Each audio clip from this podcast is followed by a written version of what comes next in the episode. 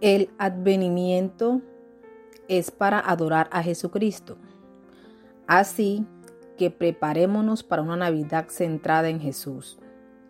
Que Dios agrade al profundizar y endulzar nuestra adoración de Jesucristo durante este advenimiento. Realidad final. Ahora bien, el punto principal de lo que venimos diciendo es que tenemos tal sumo sacerdote, el cual se sentó a la diestra del trono de la majestad en los cielos, ministro del santuario y de aquel verdadero tabernáculo que levantó el Señor y no el hombre. Hebreos capítulo 8 versículos 1 y 2. La Navidad es el reemplazo de las sombras con la realidad. Hebreos capítulo 8 versículos 1 y 2 es una clase de resumen.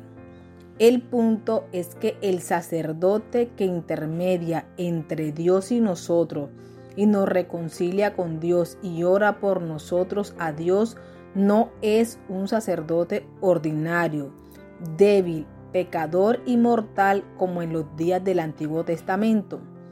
Es el Hijo de Dios, fuerte, sin pecado, con una vida indestructible no solo eso, Él no está ministrado en un tabernáculo terrenal con todas las limitaciones de espacio y tamaño y desgaste ocasionado por insectos y ladrones y agua y sol.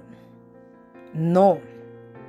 El versículo 2 dice que Cristo está ministrando por nosotros en aquel verdadero tabernáculo que levantó el Señor y no el hombre. Este es el tabernáculo verdadero en el cielo. Este es el que arrojó una sombra sobre el monte Sinaí para que Moisés lo copiara.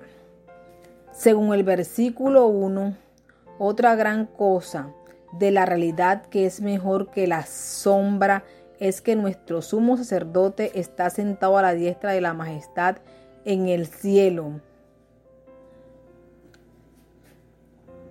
Ningún sacerdote del Antiguo Testamento pudo decir eso jamás. Jesús se relaciona directamente con Dios Padre. Jesús tiene un puesto de honra al lado de Dios. Él es amado y respetado infinitamente por Dios. Está con Dios constantemente. No es una sombra como lo son las cortinas y los tazones y las mesas y las velas y los mantos y las borlas y las ovejas y las cabras y las palomas. Esta es la realidad final. Dios y su Hijo interactuando en amor y santidad para nuestra salvación eterna. La realidad final es la relación de las personas de Dios obrando entre sí respecto a cómo su majestad y santidad y amor y justicia y bondad y verdad serán manifestadas en un pueblo redimido. Nuestra oración es que este devocional le ayude a mantener a Jesucristo como el centro y el mayor tesoro de su temporada de advenimiento. Las velas y los dulces tienen su lugar, pero queremos asegurarnos que en toda la prisa del mes de diciembre y todo el alboroto adoremos a Jesucristo sobre todo lo demás.